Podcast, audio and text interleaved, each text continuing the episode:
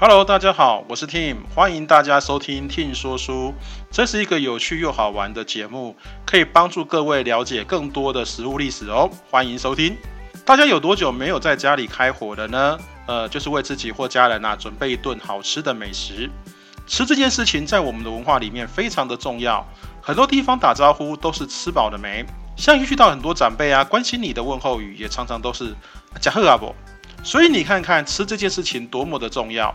但是为什么这么重要的事情，台语还是有一句叫“骗巴豆”呢？就是把肚子塞满就好啦。为什么会这样子的原因呢？其实也很简单。因为早期的时候呢，呃，经济条件大家相对的比较差，所以呢，把肚子能填饱是一个非常重要的事情。但是到现在啊，你看一下哈，每一个人的经济条件都算不错了，所以呢，已经不用再骗巴豆了。可是我们的食物里面，你会发现到很多时候还是在骗巴豆。为什么会这种原因发生呢？那就是今天你想要吃什么？哎呀，这不是日本的综艺节目哦，而是说啊，如果你每天早上起来都要被询问同样的问题，刚开始你会觉得很高兴，嗯，我是老大，我每天可以选择我要吃什么东西。但那久而久之，你就会厌倦，就会放弃选择食物的权利，然后认为食物只要填饱肚子就好。为什么会这个原因呢？因为好吃的东西太多啊，相对起来肚子实在太小了。一餐能选择的东西只有几样，虽然有时候你会去吃吃到饱的餐厅，但是挑选的食物还是那几样，不可能全部吃完一轮吧？呃，我不知道各位啦，但是我是没有这个的实力。看着那么多的佳肴，真的很讨厌，对不对？好，真的只能看得多，吃的少。但是反过来想说，你有太多选择的时候，每天要决定吃什么，你反而会非常非常的焦虑。不相信你去问你家里负责煮饭的人啊，你多问他几次，他绝对会修理你。嗯，像我就是好，因为什么呢？每天问他说要吃什么啊？吃饭、吃面啊？吃饼、吃什么东西啊？都很烦呐。为什么？因为每一个人口味都不一样啊，吃的东西差距也很大。就以米饭来讲好了，你吃饭要不要淋酱汁啊？啊，你淋酱汁要淋什么的？要咸的、甜的，好，还是要辣的，还是要酸的？这个认真的讲起来的话，就可以讲一整天了。然后呢，米饭是要硬一点的，还是软一点的，还是煮成稀饭呢？稀饭又分为直接用米去煮的，还是用干饭去泡的？甚至稀饭都有专门的研究文章的。好，有些人又喜欢炒饭。炒饭要炒什么又是一个学问呢？你看哈，米饭是要白米呢、五谷呢、糙米呢、黑米呢，也都有拥护者。光是主食的饭类就快搞疯煮饭的人了。更惨的是家里负责煮饭的人，今天到底要买哪些菜？这些菜色该怎么组合？要煮多少分量？哎呀，想想都很头大哎。油炸高热量的快乐，但是容易发胖。嗯，但是这样吃起来真的是非常非常的疗愈。可是又不能吃很多。川淡舒畅，淡而无味，好，好像兔宝宝一样在啃蔬菜，好像我家那一位常常这样子跟我说。那么我到底要吃什么呢？每当肚子咕噜咕噜的时候，都会有这样的想法，对不对？那我们想一想哈，为什么我们会变成这个原因呢？我们吃东西就吃饱而已嘛，为什么会变成这么多很多的选择？这跟食物的历史有关系吗？其实它是有关系的。为什么呢？因为人类属于杂食性的动物，也就是所有看到的东西都可以吃到肚子里面去。例如天上飞的、地上爬的、水里游的、土里钻的，只要是自然生成的，几乎都可以入菜。不要跟我讲汽车哈、桌椅那些东西，那个好像不太是自然生成的。好，如果你愿意把它吃下去，我也是不反对啦。那个可能要去看一下医生的哈，可能会不小心把肚子割坏。好，那如果把这些食材呢，利用排列组合来计算的话，你会发现说，这个到底有多少组合啊？想到头皮就发麻。哦，听的数学没那么好，所以不想去算它。如果再加上料理的手法或是香料酱汁的应用呢，那我保证你会直接想放弃。可是你会发现到，随着社会越来越富裕，你能选择的食物就越来越多。为什么呢？因为食物的丰富度啊，取决于国家的经济能力，也就是越富裕的国家选择越多啊。惨了惨了惨了！像台湾这么富饶的地方呢，啊，那就更选择多了。这样一来，你每天早上要选择多少项目？你想一想吧。好，那就不要起床好了，吃东西就这么的麻烦。可是想一想哈。借由进食或饮食提供来维持生命的物质叫做食物，可是这样的东西好像跟动物没什么差别吧？因为我们不可能把食材拿到嘴巴就开始啃吧？是没错啦，有些东西是可以生吃但是还是得要洗洗吧。啊，洗完之后，我就不相信你喜欢把牛肉、猪肉这些东西直接把它啃到肚子里面去。呃，对啊，早期人类也是这样吃，可是随着文化越来越进步，我们不太可能再这样子呃生吃食物了吧？因为呢，我们人类是会料理食材的。嗯，还记得某部电视连续剧说过，料理就是画出味道的能力，对吗？这样才对嘛。我们吃东西除了好吃以外，更要能让我们感到心动的感觉，不相信啊？对啊，其实吃东西也是像谈恋爱一样的感觉呢。不相信哦，以后会讲给大家听。每一种食材呢，它都是一个很棒的演员，自然界赋予它不同的样貌与色泽。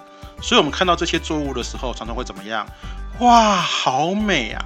但是你不相信的话，看看哈，把它全部都成一锅煮成起来，嗯，那个叫什么？嗯哎哎，你说的哦，没有是我说的哦，哈，那个东西很奇怪哦，嘿，所以不可能把它全部煮成一锅嘛，所以调味就很重要呢。调味是什么呢？调味就是一个很棒的艺术总监，那每一个食物演员呢，该出现的时候出现，然后呢，不该出现的时候绝对不要出现，让它展露出每一个人的风采。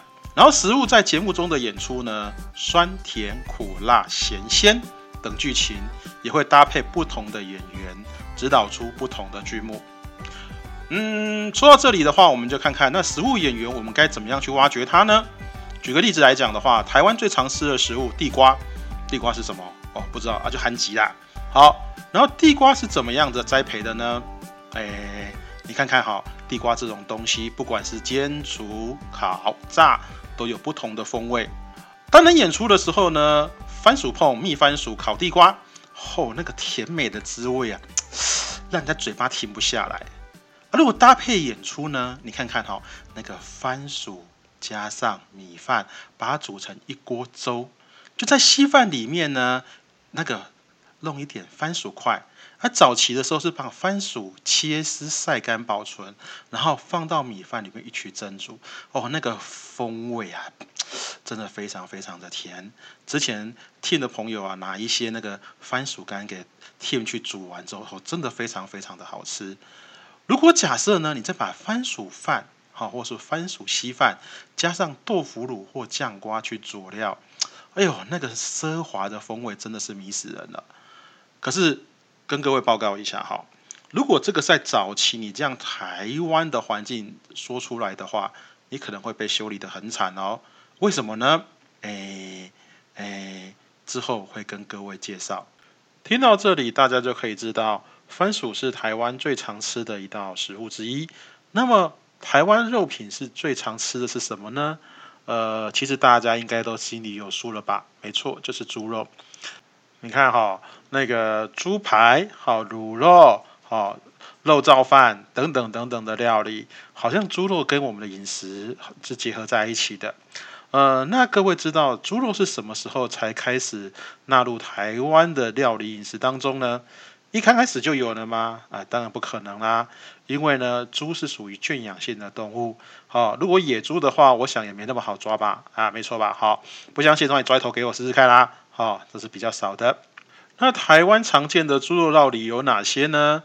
还没错啦，卤肉饭，哎，赤肉羹，还有呢，还有呢，再来几个吧。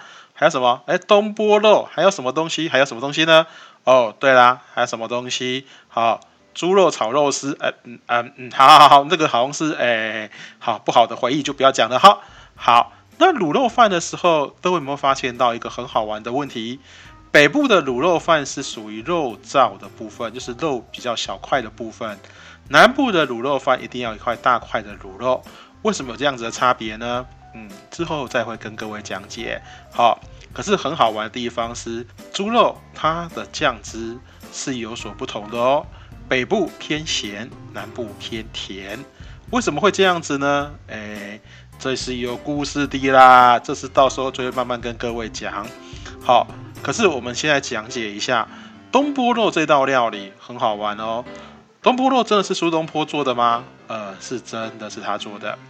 但是严格来讲说，这应该是他研发的一道料理。呃，苏东坡呢，为了吃猪肉呢，甚至写了一首《猪肉颂》。呃，是猪肉颂哦，不是欢乐颂哦。好，因为这一首那个猪肉颂呢，真的把东坡肉这道料理推到极致。听曾经照苏东坡的猪肉颂的方式煮过猪肉料理，嗯，真的味道是不错，非常的好吃。那在调理这些食物的时候呢，呃，有一种东西非常重要，就是叫做什么呢？对了，你没说错，就是调味料。那调味料是怎么出现的呢？一开始大家就知道各种新香料来进行调味吗？当然不可能啦。为什么呢？因为早期的调味方式是什么东西？呃，酱油吗？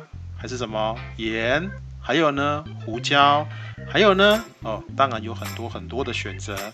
可是你会发现，其实调味料的使用方式跟当地居民的生活习惯都息息的相关。